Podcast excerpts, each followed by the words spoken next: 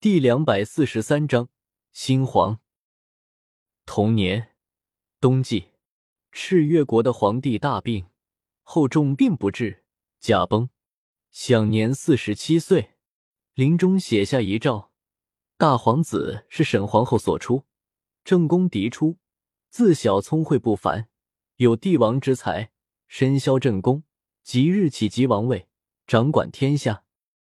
这个新年旧年交替的大雪天，赫连云岚终于如愿以偿的披上了龙袍，坐上了龙椅。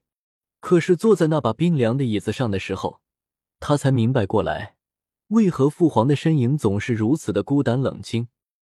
坐在这把龙椅之上，手里握着的是整个江山，心里想着的千秋社稷，选择了天下，选择了皇位，选择了权力，便没有爱情。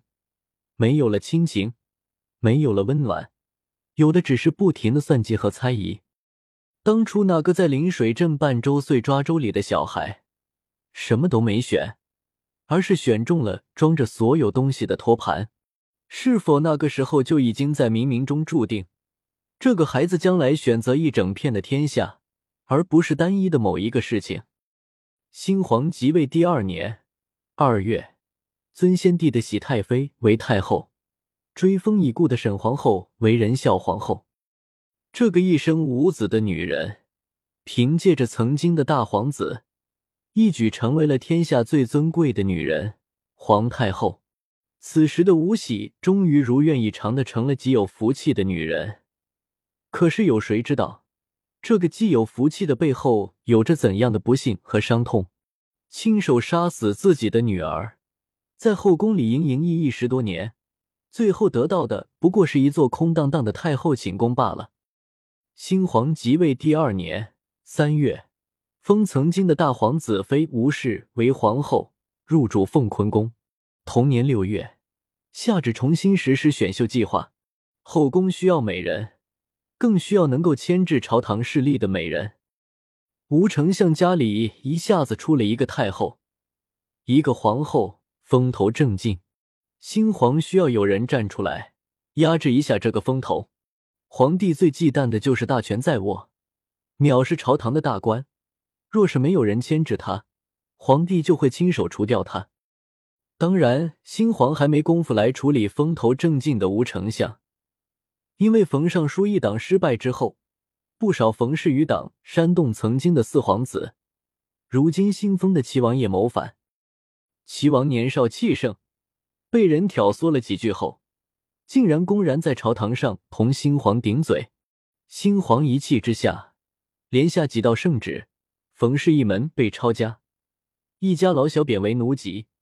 只要是跟冯氏一门有关联的官员，统统革职查办，视情节轻重给予处罚。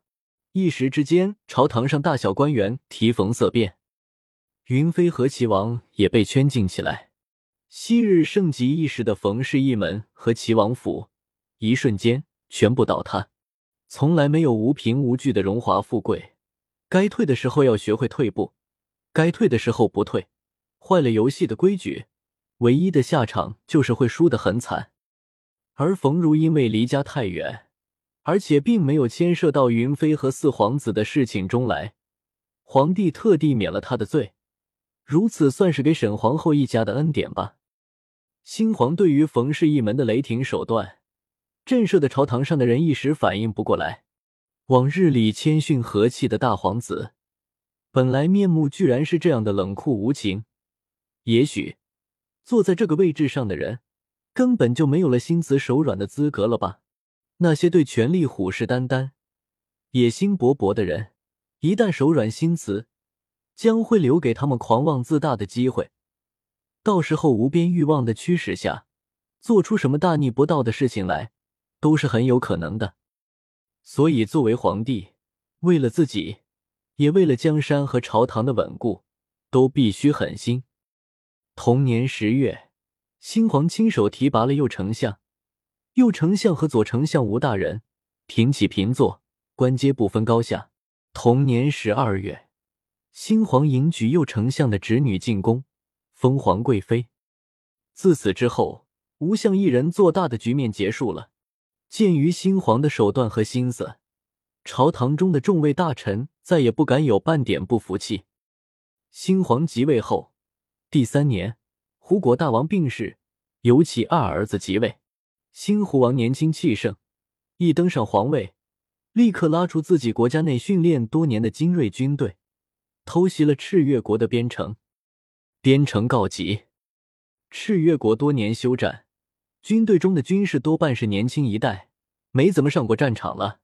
新皇朝堂上一提到选一将军披挂上阵，驱赶敌人的时候，一众武官竟都不敢言语。新皇一气之下，将众武官通通贬职。正在一筹莫展之际，十九岁的莫离上表请求出战，新皇亲自加封莫离为忠勇将军，即日起点兵十万。前去边城迎敌，边城一战，莫将军显尽威风，将胡人军队赶出边境。然后忠勇将军莫离带着自己的军队驻扎在边城，平日里无事时训练军队，敌人前来袭击的时候便去迎敌。原本应该是惊心动魄、腥风血雨的沙场，这位莫将军却视为乐土。没事的时候跟军士们切磋武艺，有事的时候披挂上阵教训敌人。皇上赏赐下来的金银珠宝皆悉数散给了军士们，日子过得很是逍遥自在。这一天，边疆的军营驻地里来了位不速之客，一个女子独自骑着一匹马闯进了营地，点名要见莫离莫将军。莫离自教场回到营帐里的时候，便看到平安正在他的营帐里帮着他收拾东西。你怎么来这里了？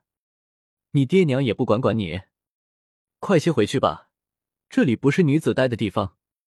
莫离一眼便认出了这个美丽大方的女子，正是当年一起玩的小丫头沈平安。平安放下手里的东西说：“就是我爹让我来的，我爹说有我这个平安陪在身边。”定能保你一世平安，而且我娘也同意了。当一个故事结束的时候，也许另一个故事才刚刚开始。人活着就像一个个的多幕剧，一出戏落幕了，另一出戏才刚刚上演。